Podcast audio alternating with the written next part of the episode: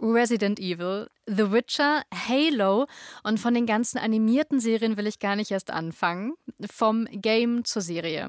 Ist das nur eine gute Idee, wenn man sonst gar keine Ideen hat oder ist es die absolute Königsdisziplin? Wir sprechen über den neuesten Fall von Aus Game wird Serie. Es geht um The Last of Us. Hallo zu Skip Intro. Schön, dass ihr dabei seid. Ich bin Katja Engelhardt. Und ich bin Vanessa Schneider. Und ich bin komplett ahnungslos, äh, zumindest am Anfang dieser Skip-Intro-Folge. Von der neuen Serie The Last of Us habe ich nämlich erstens sehr wenig Folgen gesehen. Zweitens habe ich auch das Game nie gespielt. Und dem liegt ja die Serie zugrunde. Und ich weiß, Vanessa, dass du das, du hast das Game gespielt, bestimmt auch zu Ende, oder? Jawohl. Du bist doch so ein ehrgeiziger Mensch. Ich bin ein sehr ehrgeiziger Mensch und ich habe mehrere Anläufe gebraucht. und ich bin wirklich so froh, dass ich das jetzt noch gemacht habe, weil das äh, Spiel wirklich jahrelang bei mir in der Schublade rumlag. Also eigentlich seit es erschienen ist, liegt es bei mir zu Hause rum und ich habe es nie gespielt. Ich habe das Intro gespielt und dann habe ich wieder aufgehört weil ich so frustriert war von Survival und Schleichen. Und ich war zu dem Zeitpunkt, als es rausgekommen ist, wirklich eher so die Person, die in den Raum rennt und alles versucht niederzuschießen. Aber geht es in Games nicht darum, in andere Welten und Charaktere einzutauchen? Ja, well, ich und Joel, wir haben nicht auf den ersten Versuch geklickt, sage ich mal. Ähm, aber jetzt, beim zweiten Anlauf, hat es super gut funktioniert. Es ist ein wirklich ganz tolles Game. Es hat zu Recht so viele Lobeshymnen und Preise irgendwie geerntet. Und wer das kennt, der wird auch oder die wird auch in der Serie ganz viel Bekanntes wiederentdecken. Joel, den Charakter, den Vanessa gerade genannt hat, den lernen wir gleich gemeinsam kennen. Weil bevor wir darüber sprechen, wie nah sich eigentlich Game und Serie sind, bringt Vanessa uns erstmal alle auf den gleichen Stand und sagt uns, worum es denn geht in der Serie The Last of Us. Es ist das Jahr 2003 und ein Pilz geht um. Genauer gesagt Ophiocordyceps, der das Nervensystem seiner Wirte kapert und diese fernsteuert. In der Realität tut der Pilz dies nur bei Insekten. In The Last of Us infiziert er Menschen und verwandelt sie in blutrünstige Monster. Dem Klimawandel sei Dank. Fast 20 Jahre später ist die Welt eine andere. Die letzten Überlebenden halten sich in selbstorganisierten Kommunen über Wasser oder leben in Quarantänezonen unter einer Militärdiktatur, so wie Joel. Zu Beginn der Zombie-Pandemie hat er seine Tochter verloren und schlägt sich nun als ziemlich abgebrühter Schmuggler durch. Als solcher soll er für die Widerstandsorganisation Fireflies ein geheimnisvolles Mädchen namens Ellie quer durchs Land begleiten. We were gonna move Ellie out of the zone tonight. So now I'm thinking you're gonna do it. Joel und Teenager Ellie sind ein widerwilliges Gespann, das zwar voneinander abhängig ist, aber nur langsam Vertrauen zueinander fasst. Bella Ramsey ist eine Naturgewalt. Sie spielt Ellie nicht nur atemberaubend souverän, sondern überzeugt auch in den Momenten jugendlicher Verunsicherung, die nicht im Angesicht von menschenfressenden Pilzzombies, sondern ihrer ersten großen Liebe aus Ellie hervorbricht. Anders als in der nihilistischen Zombie-Serie The Walking Dead verliert die Brutalität, mit denen sich die Überlebenden gegeneinander und gegen die Zombies behaupten müssen, in The Last of Us nie ihren Schrecken. Serie wie auch Spiel erzählen von der menschlichen Fähigkeit zu lieben und dem Bedürfnis nach Gemeinschaft, selbst unter katastrophalen Umständen. Beide fragen, welches Opfer ist ein Funke Hoffnung wert? Parallel zur Reise von Ellie und Joel erzählen die Serienschöpfer darum auch von Randfiguren aus dem Spiel und geben der Verfilmung so mehr Tiefe. Bittersüß ist etwa die Geschichte des Preppers Bill, der ausgerechnet in der Apokalypse den Mann seines Lebens trifft und mit ihm die besten Jahre verbringt, während die Welt um die beiden herum im Chaos versinkt. Diese Side Stories sind organisch mit der eigentlichen Handlung verwebt und machen The Last of Us so sehenswert und zur bislang besten Serienadaption eines Videospiels überhaupt.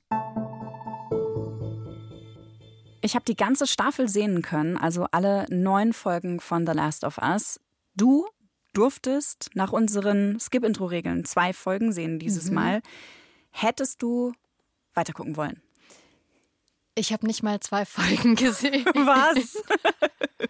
ich habe ich hab mir eine angeschaut, die erste halt. Okay, die erste hat aber auch 90 Minuten Laufzeit. Das heißt, es ist ja quasi in normalen Serien gerechnet, sind es zwei Folgen. Ich hätte auch gerne Abzeichen dafür. Ich würde sagen, Aufgabe trotzdem erfüllt. Ich weiß auch gar nicht, ob das schon mal vorgekommen ist bei Skip Intro, dass ich nicht zwei Folgen gesehen habe. Ich glaube, ich habe noch nie vorher abgebrochen. Ich glaube auch nicht. Ich habe schon mal abgebrochen, aber ich weiß nicht mehr, welche Serie das war. Oder ich wollte es und habe weitergeguckt. So rum wahrscheinlich. Kriegst auch ein Abzeichen. ich bin ja schon ein Spielregeln-Typ. Ich schaue mir einfach zwei Sachen an. Ich dachte immer, wenn ich das nicht mache, wäre das eine Serie, bei der ich mich total aufrege. Aber das ist gar nicht der Fall. Das ist alles so ein bisschen meh. Dir ist es einfach wirklich egal. Es ist mir richtig egal. Ich muss zugeben, am Ende der ersten Folge kommt ein Moment, der ist so spannend inszeniert.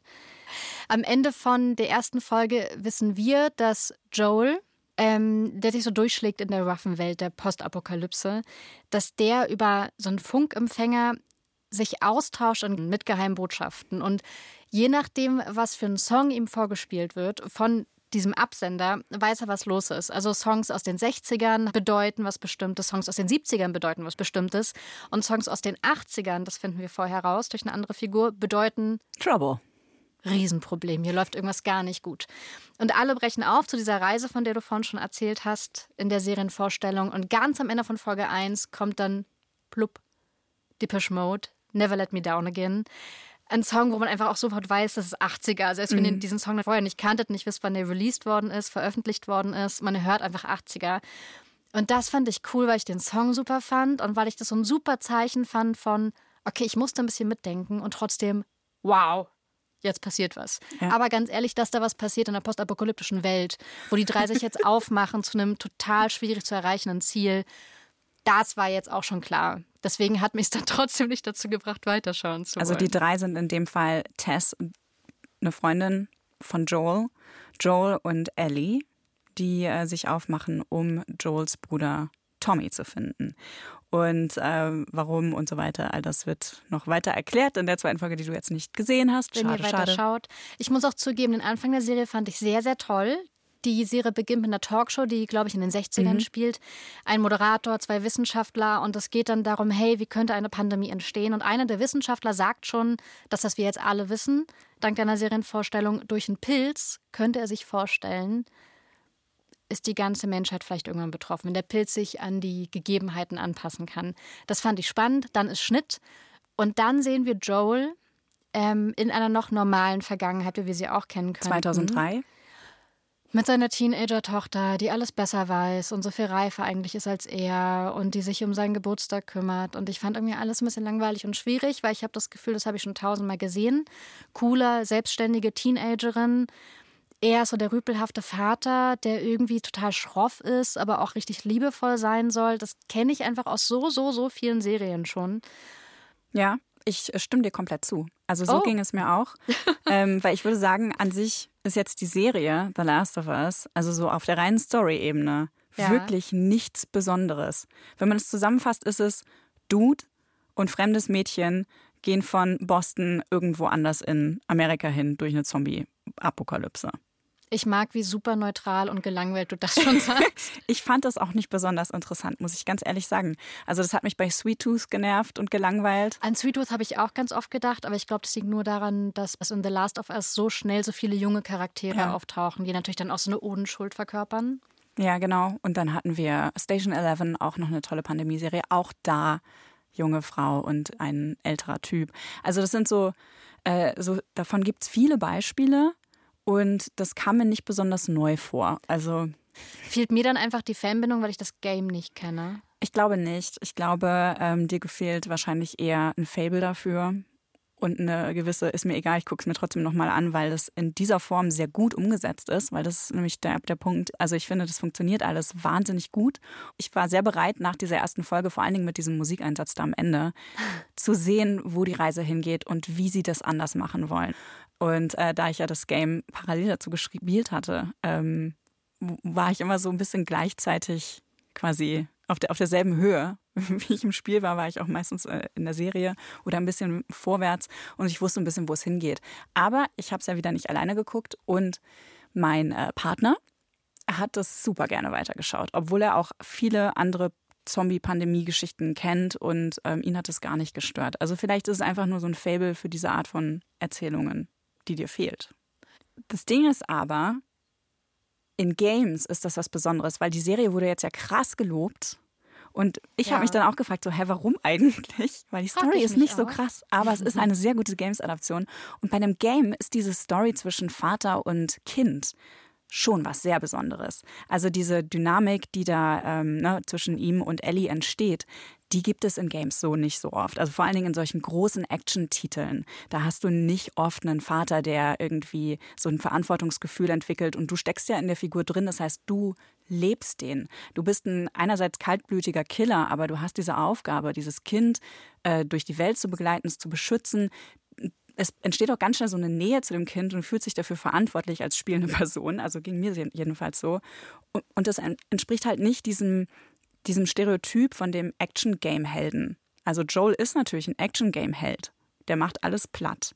Das finde ich interessant, weil in Filmen und Serien habe ich das Gefühl, sehe ich das so, so oft. Ja. Dass dann auch durch den Verlust seiner Tochter, den er erleidet, er insofern traumatisiert ist, natürlich auch durch die Apokalypse, muss man sagen. Also ich meine, allein The Walking Dead hatte so eine Story auch. Ständig. Also Männer, die auch in diese Rollen gezwungen werden, auf einmal wieder so richtig, die zwar aus aus unserer Gegenwart kommen und moderne Männer sind, sage ich mal, und dann durch eine Erschütterung der Welt, wie wir sie kennen, An ihre Menschlichkeit erinnert werden. und an ihre archaische Männlichkeit Auch. und dann wieder natürlich auf einmal alle wieder so Rollen einnehmen und die Männer halt beschützen. Und wer ist beschützenswert und wahnsinnig unschuldig? Welpen, Katzenbabys und Kinder. Und vor allen Dingen Mädchen. Und vor allen Dingen Mädchen. Ja, es ist leider so. Ist so. Wie nah ist jetzt die Serie tatsächlich dem Spiel? Es gibt ja mittlerweile zwei The Last of Us Games. Sind die beide in die Serie eingeflossen? Also es wird wohl, soweit ich es verstanden habe, in zwei Staffeln erzählt. Das heißt, in der ersten Staffel, das kann ich jetzt so bestätigen, wird die erste, das erste Game erzählt. Es gibt dann noch eine Erweiterung. Die Erweiterung kenne ich nicht, deswegen weiß ich dazu nicht viel, aber die zweite ähm, Staffel vom Game sozusagen, oder das zweite Game, das wird dann wohl in der zweiten Staffel umgesetzt. Das ist zumindest der Plan von Serienmacher Craig Mason und ähm, auch dem Game-Schöpfer, der an der Serie beteiligt ist. Ähm, Neil Druckmann heißt er. Und die zwei wollen auf jeden Fall gerne zwei Staffeln erzählen. Und es ist super nah dran. Also ähm, die ganzen Charaktere, denen wir in der Serie begegnen, die tauchen auch im Game auf. Ähm, in der Serie bekommen die aber zum Teil mehr Hintergrundgeschichte. Also du kannst viel besser verstehen, was deren Motivationen sind, warum die sich so verhalten. Die werden dann wirklich sehr dreidimensional. Die sind nicht nur einfach nur die Hilfspersonen, die Joel begegnen auf dem Weg. Damit er Ähm, wahrscheinlich seinen Weg weitergeht und hier was einsammeln kann Genau. und dort einen Ratschlag da, bekommt. Genau, und da mal eben äh, ne, die Infos oder eine neue Aufgabe bekommt oder so. All diese Sachen braucht es in der Serie ja nicht. Und Mhm. dafür können aber die Figuren sehr viel runder werden. Und äh, ich habe ja schon das eine Beispiel erwähnt, Bill und Frank, dieses schwule Paar. Ähm, um die dreht sich die dritte Folge der Serie. Und zwar wirklich fast ausschließlich. Also wir sind fast die gesamte Folge bei denen beiden im Haus. Und das ist so schön. Das ist eine wunderschöne Kurzgeschichte. Ich habe so eine Handlung auch in einer Apokalypse-Serie noch nie gesehen. Also das fand ich sehr, sehr, sehr bemerkenswert. Und an dem Punkt hat mich die Serie auch komplett überzeugt. Also ich hatte da wirklich zum Teil richtig feuchte Augen und war super traurig. Ähm, Also so eine so, so schöne Folge. Ganz toll besetzt auch. Dieses Paar wird gespielt von Nick Offerman. Den kennt man aus Devs zum Beispiel. Krass. Und äh, Murray Bartlett, der hat in The Wild Lotus in der ersten Staffel den Hotelmanager gespielt. Ganz großartig. Naja, und im Game kommt Bill zwar vor, der hilft uns da weiter. Und wir finden dann zusammen die Leiche seines Partners. Und dann können wir uns im Game aber nur selber erschließen, dass die beiden mehr waren als so Freunde oder eine Zweckgemeinschaft oder sowas. Das wird nur angedeutet. Und in der Serie wird das richtig groß ausgebreitet und ähm, naja, mit mehr Details und mehr Leben gefüllt. Es gibt noch ein paar mehr Abweichungen, die verrate ich jetzt nicht, weil das wären alles große Spoiler. Ähm, aber alle davon finde ich super sinnvoll und, und sehr, sehr gelungen. Was ich aber bis heute nicht checke zum Thema Abweichung, Pedro Pascal, also der Darsteller von Joe, ähm, der soll in der Serie 56 Jahre alt sein. Hä? Der Schauspieler ist aber erst Anfang 40. Der wirkt auch null wie 56. Ja, Jahre. like what? Und er hat so. Und er hat so diese grauen Haare, die sehen einfach total fake aus, finde ich, als ob jemand mit so einer Karnevals, mit so einem Karnevalsspray seine Haare angesprüht hätte. Mich hat das krass irritiert. Ähm, wie findest du denn Ellie? Also die Darstellerin Bella Ramsey, die wir aus Game of Thrones auch kennen. Wir, wenn wir Game of Thrones gesehen haben. True Story. Das wird langsam Running Gag, dass ich immer wieder zugeben muss, dass ich Game of Thrones nicht gesehen habe. Einfach weil die SchauspielerInnen aus Game of Thrones jetzt in so vielen anderen Serien auftauchen. Pedro Pascal hat auch in Game of Thrones mitgespielt. Na, schau, keine Ahnung. es geht vollkommen an mir vorbei. Ich finde, dass sie sehr interessant aussieht. Und zwar wegen genau dem, was ich vorhin gesagt habe, dass ja meistens in so Serien und Filmen, wo die Männer sich dann schützen vor beschützenswerte Personen stellen, dann sind das zwar auch immer wieder Mädchen, so weil unbedarft und unschuldig. Ich empfinde die normalerweise als viel mehr Kindchenschema. Mhm. Große Augen, Stupsnase. Was im Game auch so ist. Ach. Mhm. Und Ellie sieht interessant aus. Die hat so eine schmale Nase, so ganz blasse Haut. Eben Sehr androgyn. Die Schauspielerin hat so ein entschlossen wirkendes Gesicht. Mhm. Die fällt absolut auf ich fand die Rolle aber total anstrengend. Ich könnte nicht mal sagen, ob die gut gespielt ist, weil Ellie einfach nur laut und anstrengend auf mich wirkt. In der ersten Folge ist das auch so. Die wurde gerade entführt von einer Milizengruppe, von einer Terrorgruppe. Sie ist total auf Konfrontationskurs. Es wird mal erwähnt, dass alle, die nach dieser Pilzapokalypse geboren worden sind, dass die anders sind. Und ich bin mir gerade nicht sicher, ob es in der ersten Folge schon erwähnt wird, dass sie auf einer Militärakademie war. Ja. Ähm, also erstmal das könnte ein bisschen erklären, wieso sie sich so verhält. Aber Menschen reagieren ja tatsächlich sehr unterschiedlich, je nach Persönlichkeit. Ne? Deshalb fand ich sie auch jetzt nicht unrealistisch in ihrem Verhalten, so wie taff und angriff, angriffslustig sie ist. Zugegeben, ich könnte es nicht mit einer Erfahrung von mir abgleichen. ich weiß nicht, ob ich mich genauso verhalte. Pilzpandemie haben wir noch nicht äh, ähm, erlebt. Bucketlist. Aber was ich interessant finde, es ist völlig klar, dass Ellie total anders tickt als die Tochter von Joel, die ja wirklich mehr dem femininen ähm, Rollenmuster Stimmt. entspricht. Und sie ist auch wirklich komplett erschüttert von dem, was passiert. Sie hat Angst, sie hat Panik. Ähm, am Ende stirbt sie und sie ist, also ihre, ihre Welt fällt auseinander. Ellies Leben war noch nie zusammen, wenn du so willst. Also sie hat immer im Ausnahmezustand gelebt. Ähm, Ellie ist total fasziniert davon, was passiert.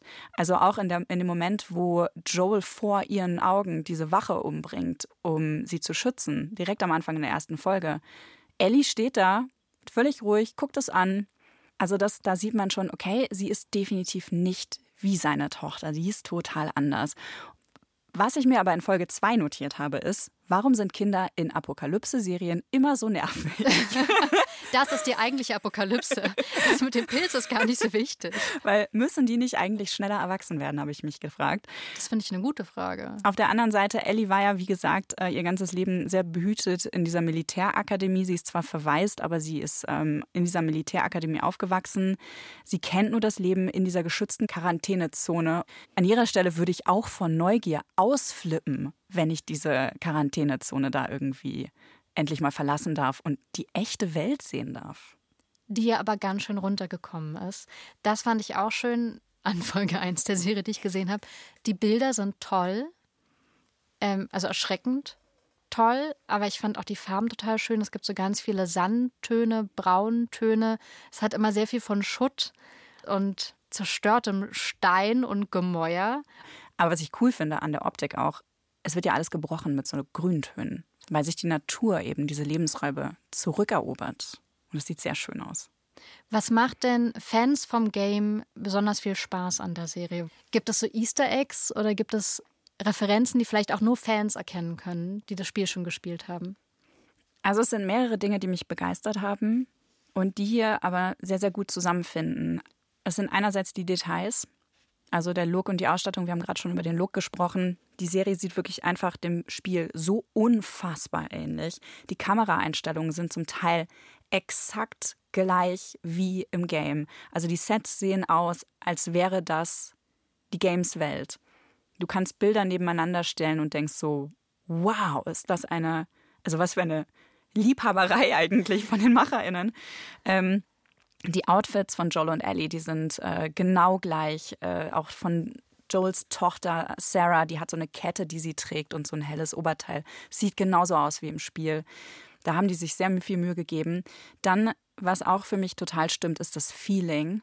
In der ersten Folge ähm, spielt die Serie sehr auf äh, dieses Games-Erlebnis an, aber nicht so offensichtlich. Also wir tauchen jetzt nicht in die die First-Person-Perspektive ein, die man zum Beispiel bei Halo gesehen hat, ne, wo man dann schießen kann oder sowas, also als zuschauende Person. Das nicht. Also meinst du die Perspektive so wie in Kampfszenen, dass die nicht wechselt? Nee, genau. Eben, eben das tut die Serie nicht, mhm. sondern auf ganz banale Weise. Zum Beispiel gibt es so eine ganz unruhige Handkamera die ganze Zeit, die einem das Gefühl gibt, dass man die ganze Zeit auf der Hut sein muss. So wie im Spiel, weil da jede Sekunde ein klickernder Zombie um die Ecke schleichen könnte, der dich umbringen will. Klickernd? Ja, die klickern im, im Spiel immer. Die machen so, die heißen auch Klicker, glaube ich. Die machen so, so Klickgeräusche wie. Ähm, ich habe in einem Podcast gelernt, wie Fledermäuse mit dem Echolot. so finden die dann ihre Opfer. Naja, auf jeden Fall lauern im Spiel eben überall Gefahren und diese Handkamera, die gibt einem das gleiche Gefühl auch in der Serie, finde ich. Und in einer Szene in der ersten Folge, ganz am Anfang, da greift Joel zu der erstbesten Waffe, die er irgendwie finden kann. Und das ist eine Rohrzange. Du guckst mich an als ob du überhaupt nicht checkst, warum. Ich verstehe gar nicht, was der Witz ist. Ich finde eine Rohrzange auch deutlich realistischer, so im Alltag als eine, eine Schrotflinte. Ja, genau. Wobei in Amerika, who knows. Aber die Rohrzange, die ist tatsächlich ein Witz. Also das ist eine Nahkampfwaffe, die bei ganz vielen Actionspielen, wirklich seit Anbeginn aller Actionspiele ist es die erstmögliche Waffe, die einem irgendwie angeboten wird oder die schon in deinem Inventar drin ist. Ach, bevor man sich hochspielt und dann genau. bessere Waffen bekommt. Ja, genau. Ah. Und ich habe so gelacht, als er eben diese Rohrzange greift und so, oh, das ist so gut. Okay, ich habe nicht gelacht, mir ist gar nichts aufgefallen. Ich fand es einfach nur wirklich genius. Und dann gibt es auch so Mechaniken, die in Games oft benutzt werden, um mich durch das Spiel zu führen oder zu lenken. Zum Beispiel stürzen hinter Ellie und Joel und Tess irgendwann in so einem Hotel ähm, Wände ein oder ein Dach und versperren den Weg zurück.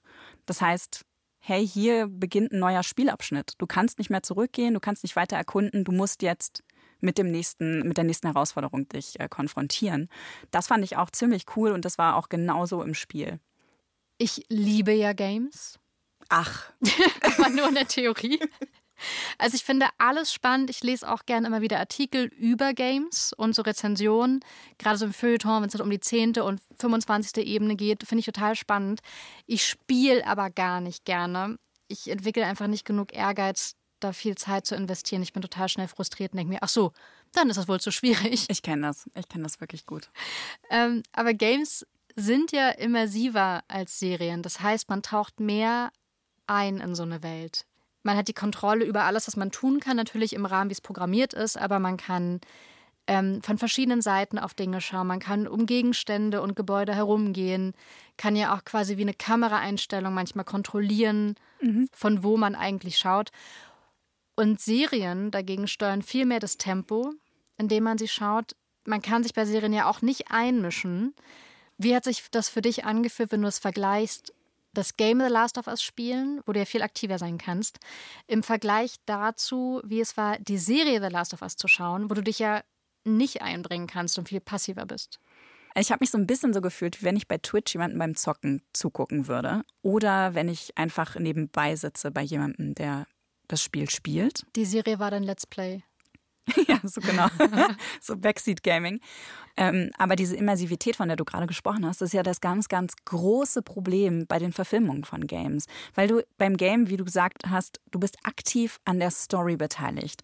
Jetzt nicht so, dass du wirklich entscheiden könntest, wie die Story verläuft, weil es ist ja immer vorgegeben. Mhm. Ähm, aber manchmal lässt sich der Verlauf ja zumindest in Maßen beeinflussen. Und du kennst das vielleicht als Leserin von Büchern oder von Comics. Du stellst dir beim Lesen die ganze Welt vor, du machst dir dein eigenes Bild, du liest was in die Figuren rein. Ja. So ähnlich ist das auch beim Spielen, weil du verschmilzt ja mit der handelnden Person, du, weil du die steuerst und weil du mit der Sachen erlebst. Und alles, was das Game dir nicht vorgibt, das kannst du ja mit deiner Vorstellung selber füllen. Und in manchen Spielen kannst du sogar entscheiden, in welcher Reihenfolge du bestimmte Nebenhandlungen erlebst oder sowas. Oder welche Orte du erkunden willst. Das heißt, die Geschichte, die du spielst, ist erstens nicht linear wie in einem Comic oder in einem Buch und mhm. zweitens ähm, ist die ganz stark abhängig davon, welche Entscheidungen du persönlich triffst und wie du auf die Welt auch blickst. Ne? Und bei The Last of Us zum Beispiel im Game, da kannst du auch entscheiden, wie du mit Feinden umgehst. Also ob du geschickte Schleichangriffe machst oder ob du tötest, wann immer es geht, alles wegballerst, wenn du genug Munition hast. Und das verändert ganz elementar, was für ein Mensch der Protagonist ist oder die Figur, die du spielst. es haben sowohl die lineare Serienerzählweise als auch diese immersive Erlebniswelt aus dem Game ihre Vorteile, finde ich. Ähm, weil manchmal sind mir Games so anstrengend. Dann tauche ich lieber in eine vorgegebene Handlung ein und, und gucke mir eine Serie an. Manchmal will ich aber auch einfach selbst eine Welt erkunden und erleben, dann spiele ich natürlich. Und dass bei The Last of Us aber beides funktionieren kann, also beide Umsetzungsweisen, das liegt vor allem daran, dass die Vorlage einfach genial gut geschrieben ist für ein Spiel. Man muss das natürlich auch mit Spielen vergleichen. Die hätte von vornherein diese Vorlage auch einen guten Film hergeben können. Games haben ja auch manchmal so wie filmische Sequenzen, also vor allem Games, die sehr stark handlungsbasiert sind, wo es wirklich eine große Story gibt, eine große äh, Narration.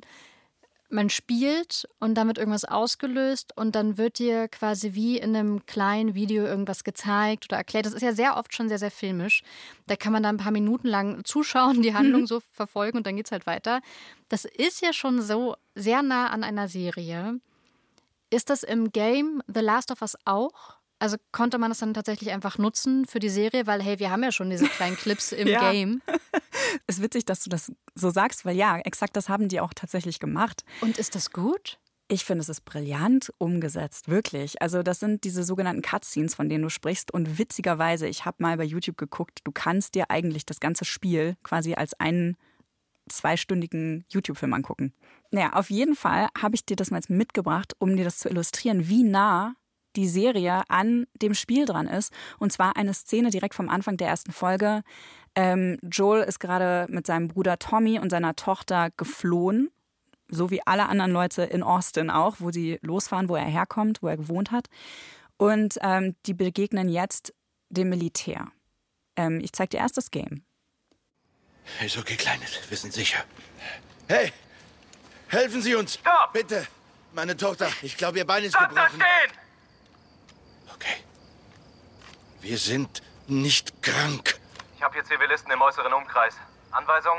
Daddy, was ist mit Onkel Tommy? Wir bringen dich in Sicherheit und holen ihn dann, okay? Sir, es ist ein kleines Mädchen. Aber... Ja, Sir. Glauben Sie mir, wir sind gesund, aber wir brauchen Ihre Hilfe. Oh, Scheiße!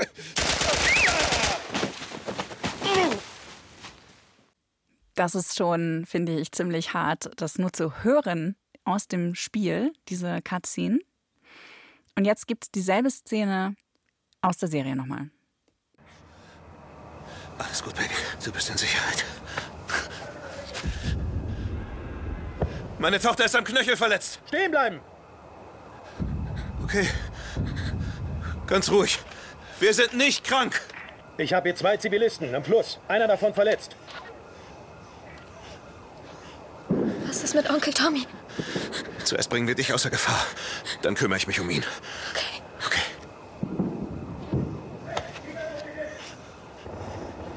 Ja, Sir. Ja, Sir. Ja, Sir.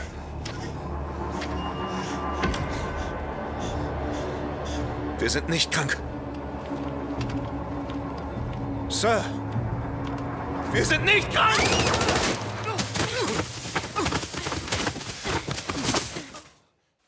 Krass. ich bin gerade richtig neidisch, dass du solche Sachen erkennen kannst, weil du die Serie geschaut hast und das Spiel gespielt hast. Das finde ich voll faszinierend. Ja, das kann ich nachvollziehen. ich habe ich hab mich ja selber daran erfreut, dass ich diese Sachen gefunden habe. Wirklich. Also ich glaube, das ist auch einer der ganz großen Anreize für Leute, die das Spiel gespielt haben, diese Serie anzuschauen.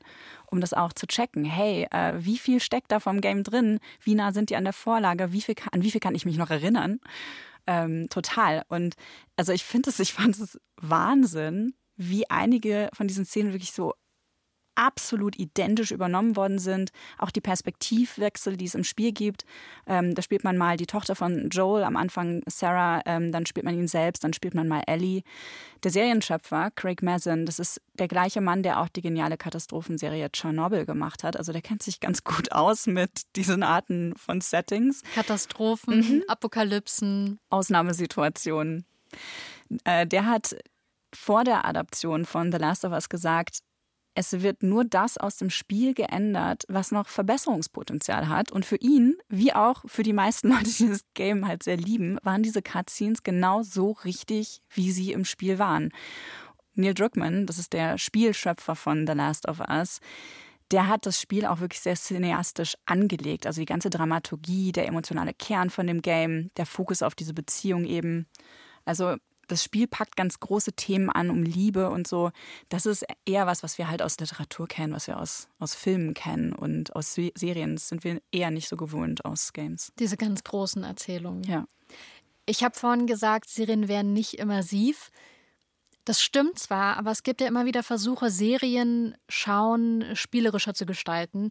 Netflix hat jetzt zuletzt die Serie Kaleidoscope rausgebracht da ist die Idee, dass es egal sein soll, in welcher Reihenfolge man die einzelnen Folgen schaut. Das ist eine zusammenhängende Geschichte und trotzdem ist egal, in welcher Reihenfolge du die Funktioniert nur so halb geil, würde ich sagen. Ich habe es noch gar nicht ausprobiert. Okay, Spielversuch, Gamification zum Serien schon in dem Fall gescheitert. Aber von der Serie Black Mirror gibt es den Film Bandersnatch, wo man ja auch mit Entscheidungen beeinflussen kann, wie die Serie weitergeht.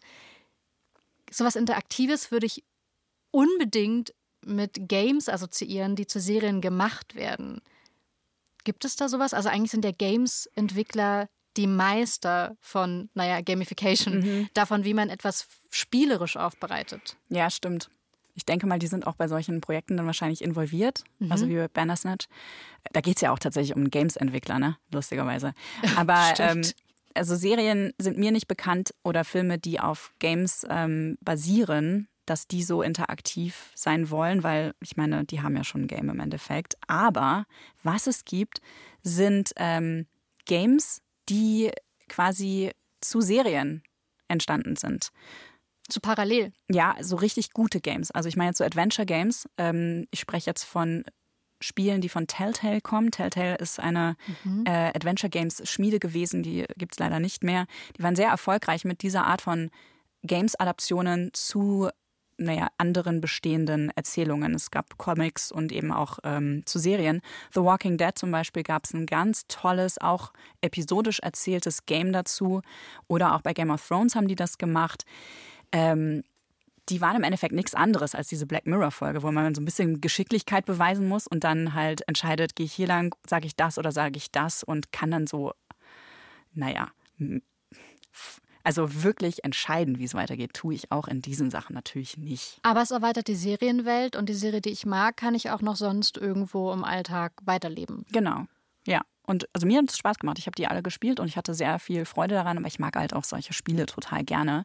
Ähm, die schaffen es dann auch lustigerweise ganz oft ins Feuilleton, weil die eben so eine gewisse erzählerische Tiefe haben, ähm, weil die relativ schnell durchzuspielen sind. Also man muss da nicht 100 Stunden drin verbringen, sondern es reichen halt irgendwie fünf. Und auch The Last of Us war so ein, war so ein Kultur-Feuilleton-KritikerInnen-Hit. Da kommen halt einfach Games gut an, wo diese cineastische Qualität im Storytelling vorhanden ist, wo es um die emotionale Reise von den Spielenden auch geht. Mhm. Da gibt es noch einige andere Games, ähm, bei denen das auch der Fall ist, die auch tatsächlich gerade umgesetzt werden, wie zum Beispiel. Zu Serien. Ja, genau. Also Science-Fiction-Shooter Mass Effect ist, äh, sind die Filmrechte verkauft. Einer meiner Lieblingsspiele, ein dystopischer Action-Shooter, ist das Bioshock, wird gerade ein Film draus gemacht bei Netflix. Ähm, da gibt es ganz viele solcher Beispiele. Ich habe eine neue These. Mhm. Wenn diese Games, die zu Serien werden, als Serien nicht so wahnsinnig spielerisch sind, ähm, das liegt ja vielleicht auch daran, dass die Herausforderung in dem Fall der Games-Verfilmung eher daran liegt, dass man aus dieser vermeintlichen Nische Gaming dann ein Serienprodukt macht, das im Feuilleton auch mhm. besprochen werden kann. Also neben Filmen, die dann auch für den Oscar gehandelt werden zum Beispiel, dass man eher aus dieser vermeintlichen Nische was ganz Großes macht und sich dann eben dann doch mehr davon abgrenzt, wo es herkommt. Ja, stimmt. Das ist ein bisschen so wie bei Big Little Lies, ne? wo es äh, Frauenliteratur mal war und dann auf einmal eine gefeierte und von KritikerInnen gelobte Serie. Vielleicht also auch eine Chance für den Plot, also für die Handlung, die ja sehr oft dann doch sehr tief ist. Genau, ein neues Publikum zu erreichen und eins, das vielleicht Games gegenüber skeptisch ist. Ne? Ich glaube, das ist ein ganz, ganz wichtiger Grund, ähm, weil es ja für die Streamer um neue Zuschauerinnen geht und um neue Abos. Aber die wollen natürlich auch ihre alte, alte Zielgruppe und ihr altes Publikum nicht verlieren. Bei den neuen Leuten, die sie erreichen wollen, also die GamerInnen, das ist eine Zielgruppe, die bislang selten erreicht wird, weil die in der Regel nicht so viel Serien gucken. Netflix ist das schon vor ein paar Jahren aufgefallen oder denen ist es schon sehr lange klar, dass sie in Sachen Publikumsaufmerksamkeit und Zeit bei ihrem Publikum nicht mit anderen Streamingdiensten konkurrieren. Also die sagen nicht, hey, HBO ist unser großer Konkurrent, sondern die sagen, Games ist unser großer Konkurrent. Und das waren auch die ersten, die so richtig strategisch in Gaming investiert haben, die ein Studio gekauft haben, die Games auf ihre Plattform integriert haben, ähm, die sich auch an interaktiven Formaten so ausprobiert haben, wie du gerade schon meintest, mit, mit Black Mirror und so. Und die haben super viele Games-Adaptionen. Die haben The Witcher bei sich im Programm. Mhm. Die haben ein Anime zu League of Legends. Arcane ist auch sehr, sehr gut umgesetzt. Cyberpunk ähm, 2077 hat auch ein Anime bekommen es kommt eben bald dieser Film zu Bioshock raus. Fast alle Streaming-Dienste, die was auf sich halten, ob es jetzt HBO ist mit Last of Us oder Amazon oder Paramount Plus, fast alle haben irgendwelche Games-Adaptionen mittlerweile im Programm oder arbeiten dran. Die Serie The Witcher gibt es auch bei Netflix, ist Teil von diesem riesen naja, Verwertungsfranchise ja, von voll. Games zu Serien. Dem ist auch ein Videospiel vorausgegangen. Es gab aber davon Roman, also eine dreigliedrige Verwertungskette, Roman, Game, Serie. Und der Autor von den Romanen hat mal davon gesprochen, dass manchmal schon Bilder aus dem Videospiel verwendet werden als Buchcover. Und er sagt, das wäre der Tod für seine Bücher, weil er will Science-Fiction-Fans ansprechen und die lesen nur Originäres. Mm. Die lesen ja nicht das Buch zum Film oder das Buch zum Game. Und das ist es ja auch gar nicht. Denen sind halt Games einfach auch komplett egal. Äh, was denkst du, wie ist denn das bei Games, die Serien werden? Kann man damit jemanden auf die Füße treten oder sind Serien so Mainstream, dass das eigentlich eh total egal ist? Also ich glaube, prinzipiell kann man sowieso es nie allen recht machen. Mhm. Ähm, Finde ich auch okay. Ich habe mal ein bisschen rumgesucht und geguckt, ob wie diese Serie so rezipiert wird ähm, bei den GamerInnen. Die meisten Leute sind super einverstanden mit der Adaption. Aber es gibt natürlich wieder die paar typischen Hater, die sich dann übers Casting besonders aufregen, weil dann die Darstellerin nicht genauso süß und, und äh, ne, ausschaut wie in dem Game mhm. oder ein bisschen anders ausguckt oder ein anderer Typ Mensch ist. Oder was auch ganz krass hinterfragt äh, wird, ist die Frage, warum müssen Charaktere, die im Spiel weiß sind, auf einmal schwarz sein? Also diese ganz dummen, zum Teil rassistischen und frauenfeindlichen Kommentare, die da, naja, in, in, muss ich ja mal sagen, Kommentare verpackt werden. Ich glaube, ich kann zum Ursprung schon verstehen, weil man Figuren ja lieb gewinnt und dann sind die auf einmal völlig anders. Die sehen halt anders aus. Also ich meine, die sind ja nicht anders. Das weiß man nicht. Deswegen verstehe ich manchmal, wenn es so darum geht, wie nah ist mir was gegangen, wie ist mir was ans Herz gewachsen, dass man nicht mit allen Änderungen klarkommt. Das ist ja auch über so Comic-Adaptionen, wenn ähm, zum Beispiel Spider-Man jetzt auf einmal nicht mehr Peter Parker mhm. heißt, wie er es jahrzehntelang tat, sondern Miles Morales. Ja. Weil einfach ein neues Kapitel in dieser Superheldengeschichte aufgeschlagen wird. Und ich finde aber, wenn der Unterschied so groß ist, dann ist einfach erkenntlich, jemand wollte eine neue Geschichte erzählen, bitte setzt euch wieder. Ja. Bitte schreit nicht so laut. Ja, es ist nicht dieselbe Geschichte und deswegen passen eure Maßstäbe da gerade nicht mehr. Ja, aber auch bei, also wenn, wenn es um das äh, Casting geht, da denke ich mir ganz oft, was ist euer Problem? Was, was, für eine, was für eine Auswirkung hat das denn jetzt auf den Charakter? Überhaupt gar keine. Also das, das verstehe ich nicht. Ich verstehe, wenn ich eine Literaturadaption habe und eine, eine, eine Figur sehr genau beschrieben ist. Ähm, ich glaube, da wäre ich auch erst irritiert als Leserin.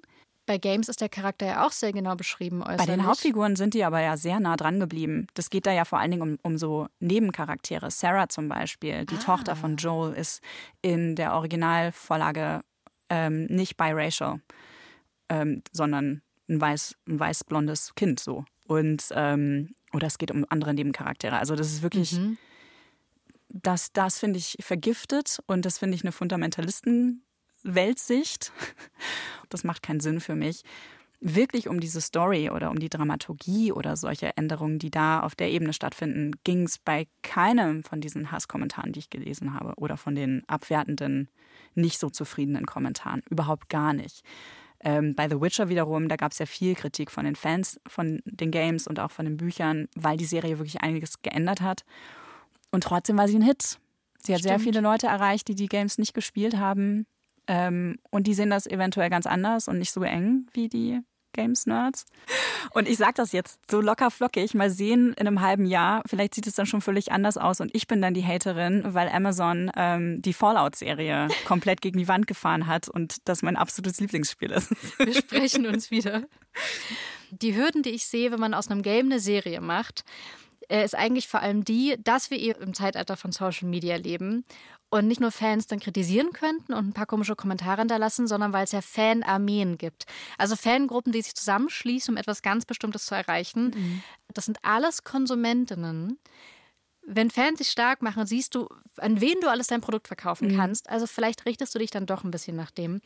Wenn Fans etwas schlecht finden wiederum, kann es ja auch zerstörend wirken. Ja, total. Gott sei Dank ist es in diesem Fall nicht so. Ähm, also da bin ich wirklich, ich bin wirklich froh. Sie haben ein paar Sachen geändert, wie gesagt, aber das ist dann weniger Kritik, das ist mehr Detektivarbeit. Ähm, ich habe eine, eine Kritik an der Faktentreue dieser ganzen Geschichte. Und an der Faktentreue von dieser postapokalyptischen Serie und dem Game. Ich bin und sehr zwar gespannt. Vor allen Dingen, was den Pilz angeht. Ich habe in den letzten paar Wochen sehr viele Pilzbücher gelesen. Und äh, der Pilz, der in dieser Serie dafür zuständig sein soll, dass Menschen alle in Zombies ähm, sich verwandeln, heißt Ophiocordyceps. Den gibt es wirklich. Mhm. Der befällt aber Insekten und vor allen Dingen Ameisen. Und der befällt nicht das Gehirn von Ameisen. Und auch nicht von Menschen. Das haben sie sich also ausgedacht. Der kann sogar noch auf eine viel gemeinere Art die Ameisen fernsteuern. Der ist äh, irgendwie im, im, Nervensystem an die Muskeln direkt angedockt. Wie also, ein Puppenspieler. Ja, genau, wie, wie ein Marionettenspieler. So funktioniert der, aber der ist nicht im Gehirn. Der hat mit den kognitiven Funktionen der Ameise überhaupt nichts zu tun. Und deswegen habe ich Nachfolge 1 nicht mehr weitergeschaut. Sollte man das Game spielen, wenn einem die Serie Spaß gemacht hat, oder lohnt sich das dann gar nicht mehr, weil man im Grunde alles weiß? Hm. Also mir hat sehr gut gefallen, beides gleichzeitig zu spielen und so ein bisschen zeitversetzt, weil ich sehr drin war in der Welt und so viele Sachen nochmal erleben durfte mit einer anderen Intensität. Es war ein sehr intensives Erlebnis wirklich, also weil ich auch ähm, noch mehr in Joel drin steckte. Also noch mehr nachvollziehen konnte, wieso er so so reagiert. Wenn ich die Serie nur gesehen hätte, hätte mich das vielleicht nicht so berührt, dass er seine Tochter verliert oder auch um Ellie kämpft. Mhm. Und ähm, dadurch, dass ich ihn immer selber gespielt habe, war ich ihm noch viel näher. Ähm, also das kann ich sehr empfehlen, das so zu machen. Ich würde aber auch sagen, wenn ihr jetzt schon alle Zombie-Serien der Welt geguckt habt, und das ist, führt wieder zu unserem Anfang zurück, dann spart euch The Last of Us. Ist zwar eine sehr gute Serie, aber es ist jetzt keine neue Interpretation oder irgendwie Neuerfindung des Zombie-Genres. Wenn ihr da was Neues wollt, dann empfehle ich euch die Serie Station 11. Die macht wirklich was anderes. Ähm, ansonsten lasst das doch. Und du hast noch einen Tipp offen, falls man mit Zombies auch nicht so viel anfangen kann. Ich möchte mich wehren gegen das Vorteil, ich könnte mit Zombies nichts anfangen. Katja ist tatsächlich jetzt Zombie-Expertin. Wir haben überhaupt nicht über die Zombies hier gesprochen und eigentlich ist das total sad. Wir müssten eigentlich eine Spezialfolge über die Zombies hier aufnehmen. Dank, es gefällt mir, dass sich mein, mein eitler Zwischeneinwurf gelohnt hat für dieses Lob. Der Tipp, den ich habe, ist Dead Pixels. Das ist kein Game als Serie, aber es ist eine Serie über Gaming, ähm, eine britische Sitcom. Die ist sehr explizit, vor allem was die Sprache angeht. Ähm, es gibt eine nerdige Freundesklicke, die trifft sich, aber halt online, die spielen zusammen Spiel und sind dann zusammengeschalten. Und das Spiel, soweit ich das verstehe, ist sehr nah an World of Warcraft. Mhm. Also erinnert mich auf jeden Fall stark daran.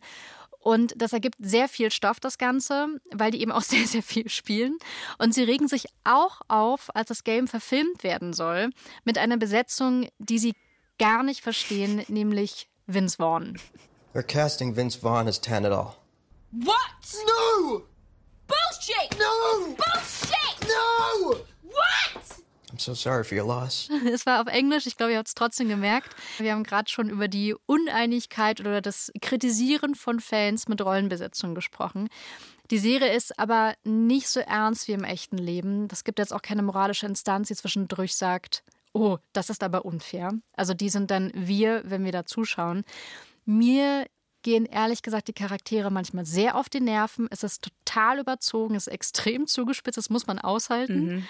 Also man darf auch nicht denken, dass die Serie wirklich Gamer zeigen möchte, sondern die will einfach unterhalten. Und diese Überzogene macht mir gleichzeitig sehr viel Spaß. Ich würde nur empfehlen, vielleicht nicht bingen. In Dosen schauen eher. Die Serie gibt es immer wieder mal in der ZDF-Mediathek, dann auch auf Deutsch. Und weil es gerade wieder soweit ist, würde ich sagen, schaut mal an. Wir haben auch noch einen anderen Serientipp für euch, für eure Ohren, aus der ARD-Audiothek von unserem hochgeschätzten Kollegen Gregor Schmalzried geschrieben. Der war hier bei Skip Intro auch schon mal zu Gast, by the way. Und seine Hörspielserie, die heißt Mia Insomnia. Das ist eine Mystery Story. Es geht um Mia, die liebt so Detektiv-Gruselgeschichten aus ihrer Kindheit. Also so ein bisschen wie die drei Fragezeichen oder auch TKKG. Und irgendwann fällt ihr auf, eine Kassette, also eine Folge aus dieser Reihe, kennt nur sie. Sie versucht also herauszufinden, ob sie sich das Ganze nur eingebildet hat oder ob vielleicht mehr dahinter steckt. Diese Folge hat nie existiert. Angeblich. Du glaubst, dass es echt ist. Alles. Nicht alles. Du klingst ein bisschen besessen, Mia. Was ist das für eine kranke Scheiße?